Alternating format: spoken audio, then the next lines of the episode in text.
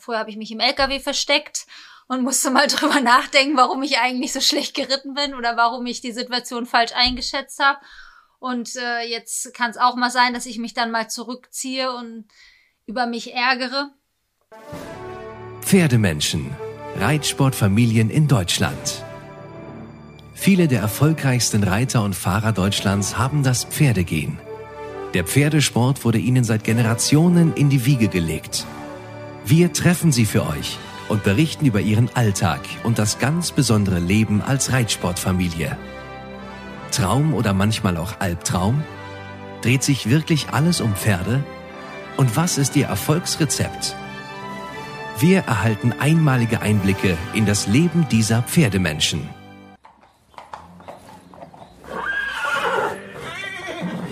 Hallo Ina. Hallo Lynn.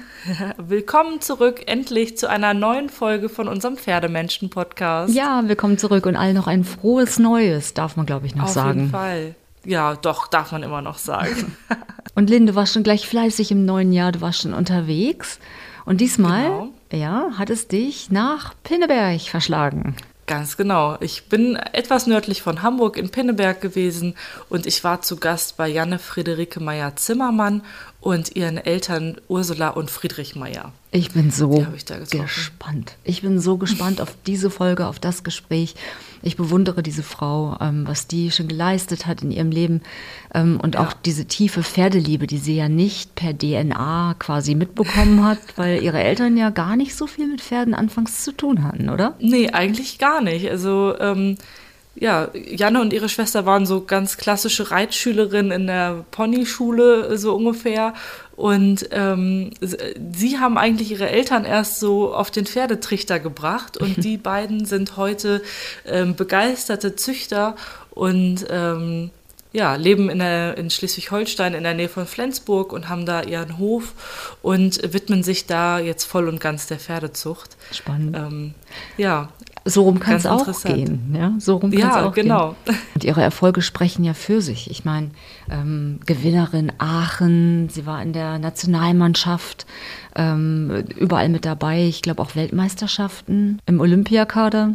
Ja. Genau, im Olympiakader in London und Weltmeisterschaft in Kentucky. Und also sie hat auf jeden Fall schon richtig, richtig gut was äh, gerissen, könnte man sagen. Ich bin super gespannt und ich würde sagen, wir hören gleich mal rein. Ja, auf jeden Fall. Erstmal vielen Dank, dass ich hier sein darf. Vielen Dank für Ihre Zeit. Ich würde es ganz schön finden, wenn jeder von Ihnen sich einmal kurz vorstellt. Dann hat der Zuhörer auch gleich die Stimme im Ohr zu der jeweiligen Person. Fangen wir einmal mit Ihnen gleich an. Ja, ich bin die Mutter von Janne und die Frau von Friedrich Meyer. Und ich bin eigentlich für die kleinen Dinge, die täglichen Dinge in unserer Pferdezucht zuständig. Mhm. Ich bin der Mann von Ursula Meyer und der Vater von Janne Meyer. Und ich bin für die außenpolitischen Fragen zuständig. Okay. Ja, ich bin Janne. Ich bin die Tochter von Ursula und Friedrich Meyer und ähm, bin dank meiner Eltern zum Reiten gekommen und ja, habe äh, aus unserer Pferdeleidenschaft und aus unserem damaligen Hobby meinen Beruf gemacht. Okay, steigen wir gleich einmal mit der ersten Frage ein. Wie würden Sie Ihre Familie beschreiben? Darf jetzt jeder vorbrechen? Die Frage ist etwas zu komplex. Also wir sind eine Traumfamilie jedenfalls von mir aus gesehen, eine Traumfrau und zwei sehr erfolgreiche Töchter. Und jetzt darfst du sagen, wie du das empfindest. Ich empfinde es auch, ich empfinde es ähnlich, wobei bei uns wirklich immer äh, wir beide den Spruch hatten, ich bin für die Innenpolitik und du für die Außenpolitik zuständig. Äh, wir fragen meinen Mann, was er zu China denkt. Und ich bin für die Dinge ums Haus zuständig. Und im äh, Augenblick bin ich auf dem dritten Weg, Bildungsweg, auch noch ein bisschen zuständig für die Vorbereitung der Buchhaltung unserer Tochter. Okay. Ja, ähm, das stimmt. Also äh, ich habe nach wie vor große Unterstützung meiner Eltern und äh, ich glaube, wie man schon raushören kann, ist es so, dass wir äh, ein tolles Familienleben haben. Wenn man es jetzt auf die Pferde mal bezieht, ist es so, dass die Pferde das Thema sind, was uns immer vereint, wo, wo man nicht immer einer Meinung ist, aber doch, äh, doch meistens zumindest. Und das Thema, was uns, egal ob jetzt Weihnachten, wenn man dann vielleicht nochmal Freispringen macht oder auf dem Turnier äh, oder auch sonst am Telefon, was uns immer wieder beschäftigt. Und ja, das, das ist unheimlich schön. Wir sind ja keine Pferdefamilie über Jahrzehnte, sondern mein Vater hat die Pferde in die Familie gebracht und äh, meine Mutter hat es übernommen und äh, meine Schwester und ich reiten beide. Meine Schwester hat nun auch gerade ihr erstes Kind gekriegt, das heißt, sie, sie reitet zurzeit nicht, aber ist auch eine sehr gute Reiterin und bei mir ist es tatsächlich zum Beruf geworden und mittlerweile ist es eben auch Großteil des Lebensinhalts. Ja, ich wollte sagen, da haben Sie jetzt der zweiten Frage schon so ein bisschen vorgegriffen, nämlich welche Rolle Pferde in Ihrem Leben spielen. Sie hatten es vorhin schon gesagt, bei Ihnen beiden ist es eher ein Hobby ähm, und bei Ihnen ist es tatsächlich Beruf geworden. Vielleicht ähm, schildern Sie das mal aus Ihrer Sicht, wie Sie so zu Pferden stehen und wie Pferde in Ihrem Leben präsent sind. Ja, bei mir hat es eigentlich angefangen. Ich bin als jüngerer Mensch geritten und habe mir dann irgendwann ein Pferd gekauft und dann ist mir irgendwann eine Stute begegnet und ich hatte Freunde, die mit Zucht äh, beschäftigt waren. Dann habe ich gefragt, äh, soll man so eine Stute nicht kaufen? Ja, wenn du züchten willst, unbedingt. Das ist ein ganz namhafter Vater, also eine ganz namhafte Zucht. Ja, und dann haben wir das gekauft, meine Frau und ich, und haben angefangen, ein erstes Fohlen zu ziehen. Aber nicht bei uns, sondern noch in einem anderen Stall. Naja, Wie lange ist das ungefähr her? Also wann war das etwa? 30 Jahre etwa. Okay. Es ist sogar noch ein bisschen länger her. Deine allererste selbstgezogene Zuchtstute ist von 1991 und ungefähr, ja, nun gut, du hast recht, 30 Jahre ist es. Okay. Naja, und dann wurde das langsam immer mehr. Dann haben wir irgendwann einen, ein eigentlich Freizeithaus bei uns äh, in Nordfeld umgebaut in ein Wohnhaus, in dem wir oben ausgebaut haben und sind da hingezogen und haben uns dann da auch einen sehr schönen Stall gebaut, Flächen dazu gepachtet und haben das richtig ernsthaft ein bisschen angefangen. Aber es war eigentlich immer an zweiter Stelle. Mhm. Also es war, es ist nie ein Hauptberuf gewesen und das ist es auch heute noch nicht. Mhm. Das, das heißt, als Sie aufgewachsen, also geboren und aufgewachsen sind, war das Pferdethema, kam dann erst so richtig auf. Also das war vorher nur so ein, Sie sagten es gerade so Hobbyreiterei nebenher, aber das mit dem Züchten fing erst an, als Sie schon äh, Kind gewesen sind.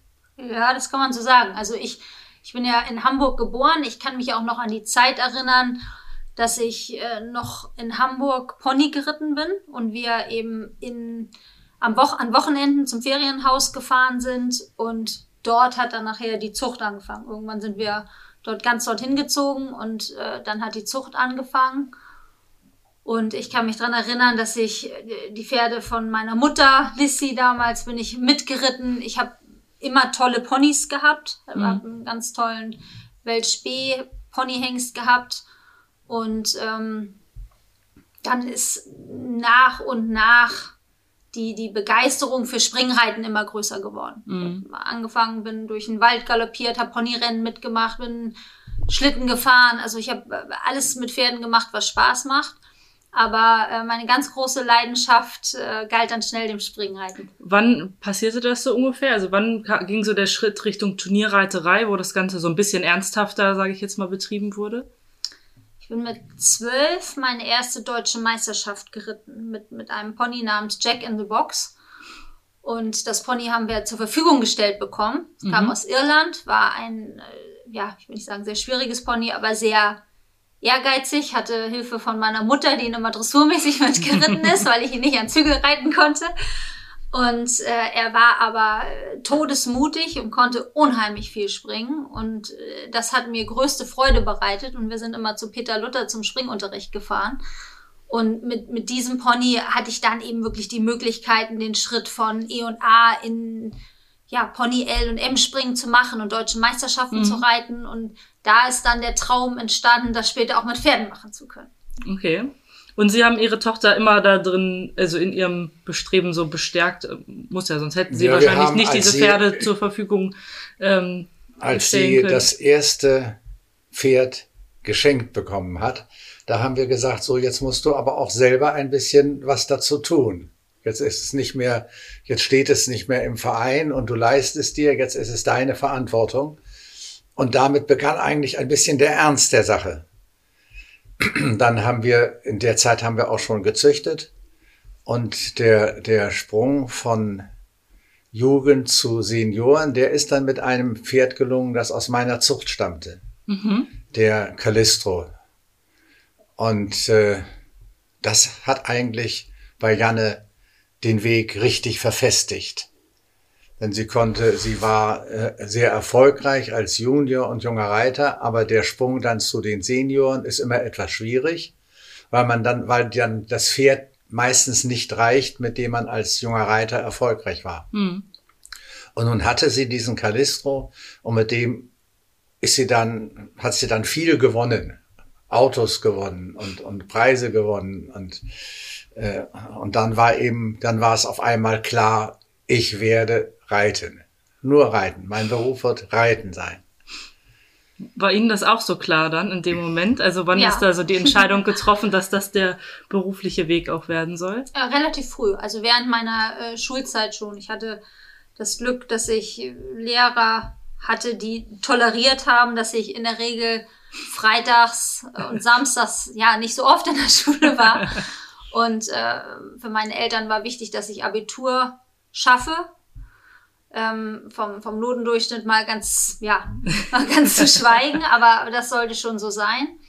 Und ich habe auch während meiner Juniorenzeit das Glück gehabt, dass ich zum Teil von Züchtern aus der Umgebung, zum Teil von Bekannten von uns äh, Pferde zur Verfügung hatte, mit denen ich eben den ja, ganzen Juniorensport von M-Springen bis zu S-Springen erfolgreich machen konnte. Und mhm. es ist sogar ein erster spielerischer Handel entstanden, weil natürlich, wenn man als 16-jähriges Mädchen äh, Landesmeisterin wird und das Pferd ganz toll springt, auch mehr Nachfrage nach so einem Pferd hat, als wenn da jetzt äh, ein ja, äh, großer erwachsener Mann drauf sitzt, der Profireiter ist und wo jeder vielleicht schon denkt, ach, ob man das so nachreiten kann. Mhm. Und dann ist auch so der Gedanke entstanden, dass ich das ja später auch beruflich machen könnte, dass ich eben reite und, und, und Pferde verkaufe. Aber so wie mein Vater sagt, der, der ganz große sportliche Erfolg, der ist tatsächlich mit Calistro entstanden. Das ist das Pferd, was ja, was, was mir den Weg in den internationalen Sport ermöglicht hat. Wir haben ihn selber ausgebildet, er ist bei uns geboren. Ich bin in die ersten Springpferdeprüfungen geritten. Mhm. Das heißt, wir sind auch dann in den großen Prüfungen schon ein total eingespieltes Team gewesen, selbst wenn es für uns beide Neuland war, international äh, ja, an den Start zu gehen, war es trotzdem so, dass wir uns in jeder Situation des Parcours immer hundertprozentig aufeinander verlassen konnten. Mhm. Und das war, ja, es war eine Zeit, die mich auch sehr geprägt hat. Er ist, es gibt ihn Gott sei Dank heute noch und er ist nach wie vor so eigentlich mein Lieblingspferd. Der steht bei Ihnen äh, zu Hause noch und darf ja. seine Rente genießen, ja? Er ist 28, hat nur noch vier Zähne und deshalb bekommt er drei bis viermal am Tag eingeweichtes Futter. Und äh, sehr viel Kraftfutter. Alte Pferde sollten ja eigentlich nicht so viel Kraftfutter haben, aber er braucht es. Er hütet im Augenblick drei äh, junge Stutfohlen und äh, hat eine regendichte Decke. Und wenn wir keine Uhr hätten, würden wir wissen, wann es morgens 7 Uhr ist, wann es 10 Uhr ist, wann es 14 Uhr ist. Er trompetet dann über den Hof. und alle wissen, er möchte, ja, er jetzt. möchte jetzt sein Futter haben. Okay. Und jetzt Promotipp. Reitsportfreunde aufgepasst. Aus dem Paragon Verlag gibt es einen neuen Podcast. Inside Reitsport gibt wöchentlich ein kurzes Update zu den aktuellen Themen aus der Reitsportszene. Hier erfahrt ihr in weniger als 10 Minuten, was ihr verpasst habt. Eine frische Folge erscheint immer mittwochs um 16 Uhr, kostenlos überall, wo es Podcasts gibt. Den Link zum Podcast findet ihr in der Beschreibung zu dieser Folge.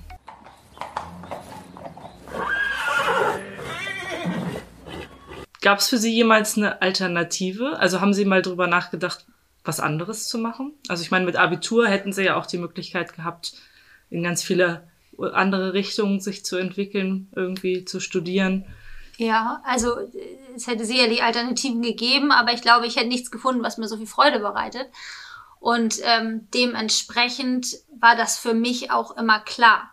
Man muss natürlich sagen, so der jetzt mit der eigenen Anlage, die wir hier in, in Pinneberg-Waldenau haben, ist der Teil des Tages, der einem die größte Freude bereitet, nämlich das Reiten, natürlich manchmal etwas kleiner, als man sich wünscht und der, ich nenne es mal, buchhalterische Teil oder wo man einfach nur über die Anlage rumläuft und, und merkt, dass der Mist leider nicht abgeholt wurde, weil der Lkw-Fahrer krank ist, also also die, die täglichen mhm. kleinen Probleme des Lebens.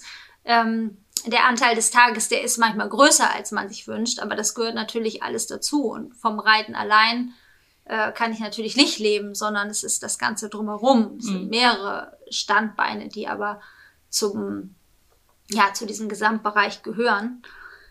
Aber es war immer klar, dass das Reiten ein Teil meines Lebens sein soll und ich bin froh und dankbar, dass ich ja, das zum Beruf machen konnte. Ja. Haben Sie sich mal gewünscht, also einen anderen Weg für Ihre Tochter gewünscht? Vielleicht irgendwie was, ich sag mal, was ähm, was man so sichere, was, was sichereres, was ähm, man was ordentliches nennt. Ne? genau, was man so im Volkstum was ordentliches. Äh, ja, na, eigentlich eigentlich nicht. Und man muss ja auch sagen, äh, Janne ist ja auch über das Reiten hinaus richtig in die Unternehmerrolle gewachsen. Äh, wie sie jetzt schon beschreibt. Im Grunde genommen ist das Reiten selbst nur noch 20 Prozent vielleicht. Das andere ist Pferde aussuchen, Pferde handeln, die ganze Anlage in Ordnung halten, mit den vielen Mitarbeitern vernünftig umgehen und Streitereien lösen. Das ist, sie ist eine kleine Unternehmerin. Mhm. Und es kommen alle Probleme vor, die in jedem Unternehmen vorkommen. Mhm. Ähm, Sie haben das gerade schon gesagt, hier kommt einiges zusammen. Ihre Eltern züchten, sie reiten, haben die Anlage, ihr Mann ist äh, Pferdehändler. Wie greift das alles ineinander? Also ich meine, das klingt ja so, als wenn da eine ganz gute Aufgabenverteilung vorherrscht. Ist das in der Praxis auch so, dass das viel so ineinander greift? Ja, ich glaube ja. Also wir freuen uns über jedes Pferd äh, von uns, das es in Jannes Stall schafft. Das sind natürlich nicht alle. Und äh, wenn wir an Weihnachten, wie Janne erzählte, machen wir immer ein kleines Freispringen, wenn das Wetter es zulässt. Dann wird genau aufgeschrieben, äh, wie die Pferde freispringen. Janne geht das Freispringen nochmal genau ab mit äh, Bandmaß. Und dann kommt nachher von unseren beiden Töchtern manchmal der Spruch, Fatih, du hast es dir sehr, sehr gut gedacht, aber leider ist es doch das Produkt nicht so geworden, wie du es geplant hast. Okay, also nicht jedes ihrer Nachzöglinge kann hier im Stall sein Plätzchen finden. Nein, ja? und wir sind immer sehr froh, wenn ähm, im Augenblick hat es eine ähm, jetzt neunjährige Stute in den richtig internationalen Turnierstall von Janne geschafft. Da sind mein Mann und ich natürlich Das ist die sehr, Schimmelstute? Sehr froh. Das ist die Schimmelstute. Die habe ich vorhin schon äh, begutachten ja. dürfen. Nein, bei weitem nicht. Und es ist natürlich so, ähm, dass ich zu meinem Mann sage, wenn wir schon diesen ganzen züchterischen Unsinn machen, dann müssen wir auch für die Pferde, die einfach entstanden sind und vielleicht ein gutes Interieur, aber sonst keine Qualität haben, dann sorgen wir beide auch dafür, dass wir äh, sie in unserem näheren Umkreis an gute Leute günstig abgeben. Es ist uns immer ganz wichtig, dass wir, äh, dass alle Pferde, die bei uns gezogen wurden, dass es denen später auch gut geht. Okay. Ja, Das kann aber, das passiert nur deshalb, weil wir nicht davon äh, leben müssen. Okay, weil ja. sie es als Hobby betreiben, können sie ja. sich diesen Luxus leisten, sage ich ja. jetzt mal, da ähm, drauf zu achten, wo die Pferde am Ende hinkommen und dass sie da auf jeden Fall ein gutes Zuhause haben.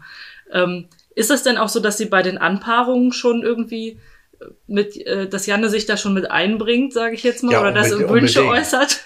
Unbedingt. Also Bestellung meine, meine so. Anpaarungsüberlegungen sind oft sehr von, vom Pedigree gelenkt und geleitet. Ich sage, was passt genetisch zusammen? Und äh, mit Janne haben wir aber die große Nähe zum Sport. Also sie kann uns dann von den Hengsten, die ich mir vielleicht ausdenke, sagen, was seine Stärken sind, aber was auch seine Schwächen sind. Und dass sie vielleicht zu der Stute, zu der ich es gedacht habe, nicht unbedingt passt. Hm. Also ich würde schon lange nicht mehr zu einem Hengst gehen mit einer meiner Stuten, ohne das mit Janne besprochen zu haben. Mhm. Und dann sind wir manchmal nicht gleicher Meinung, aber irgendwie rüttelt sich das dann immer so hin, dass wir hinter dem Hengst, den wir benutzen, beide stehen. Mhm. Und das ist ja, ich habe ja nicht die Erfahrung mit dem Sport. Ich sehe die Hengste nie in Natur und ich sehe, ja, vielleicht mal im Fernsehen. Und ich sehe vor allem die Nachkommen nicht.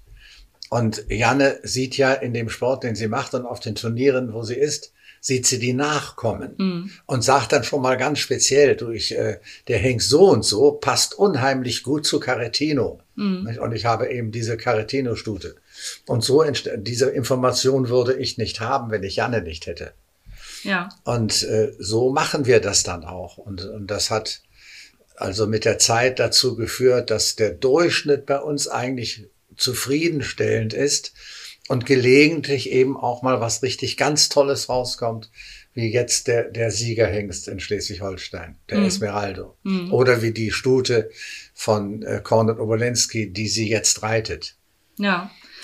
Die, aber, aber, nach wie vor gibt es natürlich immer noch ganz normale, ordentliche Pferde, äh, die man trotzdem gut anreiten und ausbilden muss und versuchen muss, dann einen guten Reiter und einen vernünftigen Reiter dazu zu finden. Hm. Man muss ja auch sagen, dass nicht jeder diesen Maßstab hat, wie wir hm. jetzt. Mhm. Und, und ein, ein Pferd ist ja nicht weniger wert als Lebewesen, nur weil es jetzt nicht im internationalen ja. Sport geht. Das ist ja auch nur so ein kleiner Bruchteil der Pferde, die überhaupt ähm, diesen Weg bestreiten. Genau, da, und da, da sind wir natürlich dadurch, dass, dass mein großer Lebenstraum ist, äh, eben im, im großen Sport mitzuspringen, äh, sind wir natürlich immer ja, sehr darauf gepolt und haben eine riesige Freude und einen riesigen Stolz, wenn das ein Pferd aus eigener Zucht schafft. Mhm. Aber wir haben schon unheimlich viele tolle Pferde gezogen, die erfolgreich gehen, erfolgreich in ländlichen Prüfungen, erfolgreich in der Vielseitigkeit, erfolgreich in der Dressur und, und äh, selbst wenn sie jetzt nicht mit mir in mhm. Aachen gegangen sind, aber doch ihren Reiter und Besitzer unheimlich glücklich machen. Und ich finde, das ist auch was, was einen stolz machen kann. Und das ist auch äh, an der Situation, die meine Eltern haben, toll, dass wir wirklich oft von, vom neuen Besitzer weiß nicht, Fotos bekommen oder einen Brief bekommen, wo sie sich nochmal bedanken, sagen, Mensch, das Pferd ist das beste Pferd in der Springstunde oder ich bin ja. eine Yacht geritten und das war so super oder ich habe, weiß nicht, Landeschampionat in der Dressur gewonnen mhm. und, und das muss man ja auch sehen, dass die, auch wenn die Anpaarung gedacht war, ein, ein internationales Springpferd zu züchten, wenn man merkt, das Pferd hat ganz tolle Bewegungen und, und hat unheimlich viel Freude an der Dressurarbeit, mhm. äh, kann man darauf ja auch stolz sein und sagen, Mensch, toll, da haben, fördern wir das Pferd dahingehend. Und ja. das ist bei uns tatsächlich sehr individuell. Das ist meinen Eltern auch wichtig und das finde ich auch toll. Also, mhm. Ich will das mal etwas schmälern. Es kommt auch vor, dass, oh, dass Janne zu einem Pferd dann sagt, äh, ich kann, du, ich, wir könnten es jetzt für 10.000 verkaufen. Und ich kann es auch drei Jahre reiten und dann können wir es für 13 verkaufen. und das heißt dann also jetzt so, dass jemand es ausprobieren kann, aber dann auch verkaufen. Ne? Denn äh, die Ausbildung ist ja sehr teuer. Ja. Und da muss man schon an der richtigen Stelle sagen, wohin es gehen kann und ob die Ausbildung, ob eine weitergehende Ausbildung lohnt. Ist ja auch immer mit dem Risiko verbunden. Umso länger man das Pferd behält. Natürlich. In den drei Jahren kann auch noch viel passieren. Natürlich. Ähm, ja. Und jetzt äh, habe ich gesehen, Sie bauen da ja jetzt auch eine Besamungsstation äh, hier auf dem Hof. Das ist ja dann der nächste Baustein irgendwie, der die Zucht noch äh, hier weiter verankert. Ähm, sind Sie denn dann so, dass Sie dann auch die Hengste von hier bevorzugen würden in Ihrer Zucht? Oder äh, zwei werden ja meine sein. einen, den ich selbst gezogen habe und einen, den ich gekauft habe den ich selbst gezogen habe, kann ich schwer benutzen. Ich müsste ihn dann in der eigenen Linie mhm. benutzen mhm. und das tut man eigentlich nicht. Ja. Den anderen werde ich ganz bestimmt benutzen und ansonsten ist es Jannes Aufgabe, dann wirklich gute Hengste zu binden und bei sich zu haben. Und ich glaube, da ist sie auf einem guten Weg. Ja, vielleicht können Sie da mal noch mal was zu erzählen zu der Besammungsstation, wie da so der Plan ist. Ja, im Prinzip ist es aus dem Gedanken raus entstanden, dass wir hervorragende Sporthengste an uns binden wollen. Also der Gedanke ist schon ähm, entstanden, bevor Esmeraldo Siegerhengst geworden ist. Und wir haben ja im letzten Jahr Cinchero gekauft, der Reservesieger mhm. war und, und bester Springhengst bei der Holsteiner Körung.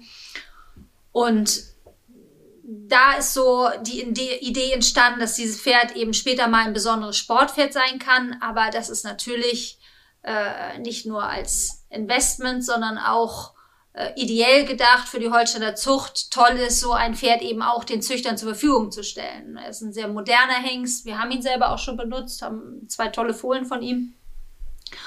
Und ähm, dazu sind wir froh, wenn wir die ein oder andere Kooperation mit anderen Hengsthaltern haben. Es geht uns nicht darum, äh, an Größe mit dem Holsteiner Verband oder Schockemühle zu konkurrieren, ganz und gar nicht. Wir, wir sehen uns äh, nicht unbedingt in erster Linie als Konkurrenz, sondern eigentlich geht es mir darum, dass wir den Züchtern Top-Sporthengste zur Verfügung stellen wollen. Und dass äh, dieses Jahr nun Esmeraldo dazugekommen ist, das ja, macht uns sehr stolz. Mich, mich auf jeden Fall, weil es ist ein ganz besonderes Pferd und er hat, äh, ja, hat eigentlich alle Möglichkeiten, ein hervorragendes Sportpferd zu werden.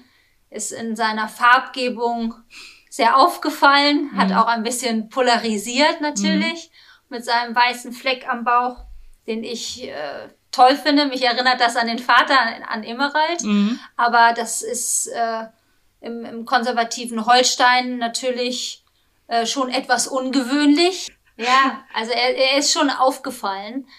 Ähm, eben nicht nur durch sein hervorragendes Springen, sondern auch schon als er in die Bahn kam. Aber äh, die Kürkommission hat einfach sein, seine Möglichkeiten am Sprung, seine Bewegungen, seinen Typ äh, bewertet. Und wie gesagt, sein Vater Emerald hat selber einen Fleck am Bauch, war eines der besten Springpferde der Welt und ist meiner Meinung nach zurzeit einer der besten Vererber der Welt. Mhm. Und äh, ich denke, dass er mit Esmeraldo einen hervorragenden Nachwuchshengst gestellt hat. Und wir freuen uns sehr auf die Nachkommen und ja, hoffen, dass er sich so vererbt, wie er selber ist. Ja, ist dann immer spannend, ne? ob dann das rauskommt, was man sich so wünscht oder erhofft. Gehen wir noch einmal so ein bisschen zurück ähm, von der Zucht zum Sport. Sie hatten ja, also eigentlich könnte man fast sagen, wie so eine Bilderbuchkarriere. Von der Ponyzeit ging es dann ja in den Profisport irgendwann. Aber es gab ja nicht immer nur, ging ja nicht immer nur bergauf, gab ja auch mal Rückschläge. Wie gehen Sie mit solchen Situationen dann um? Also jetzt auch besonders. Also ich würde schon gar nicht denken, dass ich eine Bilderbuchkarriere hatte. ähm, das, das freut mich ja, wenn das im Nachhinein, wenn man das so sagen kann. Aber meine Empfindung dazu wäre überhaupt nicht so. Ich habe das Gefühl, dass ich mich immer auf irgendeine Art und Weise durchgekämpft habe, im Positiven. Also ich kann mich an ganz viele E-Springen äh, erinnern, in denen ich ausgeschieden bin und irgendwann kam ich dann bis zum vorletzten Sprung und bin da erst ausgeschieden und dann irgendwann habe ich es erst hm. den ganzen Parcours geschafft, in Anführungsstrichen. Und äh, ja, meine erste Pony-Deutsche Meisterschaft war gut, aber die bei den Junioren, da bin ich auch mal, in der ersten Prüfung war ich platziert, in der zweiten bin ich ausgeschieden. Und äh, beim Preis der Besten hatte ich mal in beiden Parcours drei um und hatte mich so angestrengt, dass ich überhaupt mitgekommen bin und war so stolz und dann war ich ganz schlecht. Also das äh, ist mir alles vertraut und es, ich glaube, meine größte Stärke ist, dass ich äh, einen sehr großen Kampfgeist habe und, und ich kann mich gut auf Pferde einstellen und äh, man kann mich auch nicht so leicht davon abhalten, weiterzumachen und an mir zu arbeiten und mich zu verbessern, auch wenn mal was schief geht. Aber es ist jetzt nicht so, dass immer nur alles gut war. Und insofern mhm kann ich ganz gut damit umgehen, wenn mal was nicht gut klappt. Ich muss mich dann vielleicht äh, mal, äh, vorher habe ich mich im LKW versteckt und musste mal drüber nachdenken, warum ich eigentlich so schlecht geritten bin oder warum ich die Situation falsch eingeschätzt habe. Und äh, jetzt kann es auch mal sein, dass ich mich dann mal zurückziehe und über mich ärgere. Denn es ist ja so, es ist in jedem Fall mein Fehler, egal was schief geht. Ich kann mir dann überlegen, ob ich einfach schlecht geritten bin, was natürlich mal in einem Parcours vorkommen kann, mhm. oder ob ich das Pferd einfach nicht gut genug trainiert habe oder vielleicht einfach generell ganz falsch eingeschätzt habe und mhm. schon beim Kauf nicht überlegt habe, dass dieses Pferd vielleicht gar nicht dafür geeignet ist, jetzt so einen schweren Parcours zu gehen. Mhm. Aber in jedem Fall mal war es in meiner Verantwortung, dass was schiefgegangen ist. Und das ist natürlich was, was einen manchmal auch runterzieht und womit man dann ja mit sich klarkommen muss oder mal die Familie anrufen muss und alles nochmal besprechen muss, warum das jetzt so war, wie es war. Mhm. Aber ich kann dann auch wieder nach vorne gucken und, und, und finde dann eben in der Arbeit auch wieder meinen Mut und ähm, dann geht's weiter und, und so ist es hier im tagtäglichen auch. Es ist mhm. jetzt äh, sowieso ja auch eine neue Zeit für uns. Jetzt mit der Schwangerschaft, wo ich nun gar nicht reite, ist auch wieder ein bisschen ungewohnt und schwierig. Mhm. Und auch wenn wir uns natürlich riesig auf das Kind freuen, ist es für mich jetzt so die letzten zwei Monate, wo ich gar nicht mehr reite, aber natürlich trotzdem noch den äh, Büroärger habe, äh, äh, auch ein bisschen ungewohnt. Ähm, aber ja, ich denke jetzt schon drüber nach, wann ich endlich wieder aufs Pferd kann mhm. und äh, wie ich dann wieder durchstarte und freue mich auf die Zeit, wenn ich mit den Pferden, die ich mir jetzt so in den letzten Jahren als Nachwuchspferde aufgebaut habe, dann vielleicht irgendwann auch wieder mhm. den ein oder anderen Nationenpreis für Deutschland reiten kann. Haben Sie sich schon überlegt, welches das erste Pferd ist, auf das Sie sich wieder draufsetzen werden? Mm, Messi. also würde ich jetzt so spontan äh, sagen, ist eine gute Frage. Ich habe ja, während Callistro und Mops noch hier wären nicht als Renner auf der Weide, wären sicherlich die beiden. Mhm. Aber äh, ich glaube, jetzt ist es wahrscheinlich Messi. Ich glaube, äh, der merkt, dass er vorsichtig sein muss. Beim Minimax bin ich mir nicht ganz sicher, ob er sich nicht denken würde, ach, jetzt galoppiere ich erstmal los und guck mal, mal ob Mama noch sattelfest ist. Der hat so viel Energie, da weiß ich nicht, äh, ob ich den als ersten rein würde. Aber ja, das, das muss ich dann an dem Tag, glaube ich, entscheiden. aus dem Bauchgefühl ja, raus dann. genau. Und ähm, ja, die nächste Generation steht ja sozusagen dann in den Startlöchern. Wünschen Sie sich denn für Ihr Kind auch ein Leben im Reitsport? Also ich wünsche mir für mein Kind auf jeden Fall Freude am Pferd. Ein Leben im Reitsport, das weiß ich so nicht. Das, das hat seine Vor- und Nachteile. Uh, unser Leben bestimmt es. Aber ich glaube, das, das muss von innen herauskommen. Das war auch bei uns in der Familie nie vorgegeben, sondern ähm, das hat sich so ergeben und es ist eben einfach eine große Leidenschaft. Aber ich empfinde es als Privileg, dass das jeder für sich entscheiden kann und auch soll. Und äh, wenn unser Kind Fußball spielen möchte oder äh, Mathematiker wird, dann also ist das doch ein Junge. kann, kann sein. Auf jeden Fall wäre das alles egal für uns. Wir, wir denken, dass man so in dem Bereich mit Pferden einfach so viel Verantwortung lernt und, und, und so viel Freude an Tieren empfinden kann, dass das tatsächlich etwas ist, was ich mir für mein Kind auf jeden Fall wünschen würde. Und mhm. auch für das Kind meiner Schwester. Also mhm. ähm, ich hab, ich bin ja Patentante und habe ihr gerade geschenkt, dass sie immer eine Ponybox hier bei uns auf der Anlage hat. Und ich glaube, äh, das ist etwas, mit dem man jedem Kind eine Freude machen kann. Ich denke auch. ähm, Ja, was würden Sie denn Ihrem Kind mit auf den Weg geben dann?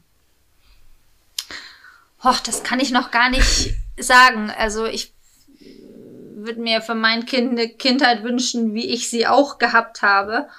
Und äh, ich glaube, in manches müssen wir als Eltern auch erst reinwachsen. Manches wird sich ergeben, aber im Großen und Ganzen wünsche ich mir für mein Kind das, was wir von unseren Eltern gehabt haben, nämlich eine tolle Familie und bis heute haben.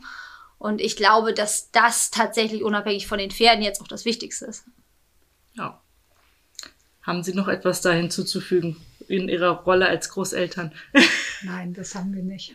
noch nicht das erste Pony Nein. ist noch nicht angeschafft worden. Nein, äh, ich wollte erst eins züchten. Ich habe so. eine zu kleine Stute und habe gedacht, ich züchte vielleicht ein Pony. Aber äh, da das mit der Zucht ja auch nicht so einfach ist und äh, mein, mein Vater nun jahrzehntelange Erfahrung hat, bis äh, immer wieder hervorragende Pferde rauskommen, war ich mir nun nicht so sicher, ob ich das meinem Kind wirklich antun soll, dass ich das erste Pony direkt selber züchte oder ob man nicht vielleicht lieber ein erfahrenes, ja, genau. erprobtes Pony, ne? Genau, das ist wahrscheinlich die safere Variante. Unsere Mitarbeiterin äh, war ganz begeistert, als wir, als die Stute bei uns ankam. Wir hatten noch eine Box frei und sie sagte, das ist ja toll wir züchten ein Pony. Das ist ja sehr schön. ja. Nee, das fand sie ganz gut. Wir müssen sie nochmal umsatteln, auf Ponyzucht vorübergehen vielleicht so. Schuster, bleib bei deinen Leisten. ja, gut. Ähm, dann bin ich auch schon am Ende meiner Fragen. Vielen Dank für Ihre Zeit.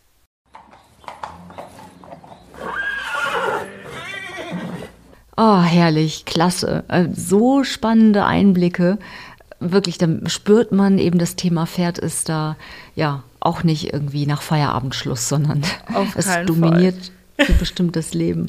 Und wir drücken natürlich auch Janne Friederike Meyer-Zimmermann ganz, ganz, ganz fest die Daumen für die kommenden Wochen, die verbleibenden und ähm, das, ja, bei der genau. Geburt alles gut geht und man gratuliert genau. ja nicht vorab auf keinen Fall, aber wir drücken ganz fest die Daumen. Genau, damit die nächste Generation Pferdemenschen in der Familie dann auch einen guten Start hat und ähm, ja, bin ich auch ganz gespannt. Werden wir auf jeden Fall auch ein Auge drauf behalten, wie das da weitergeht.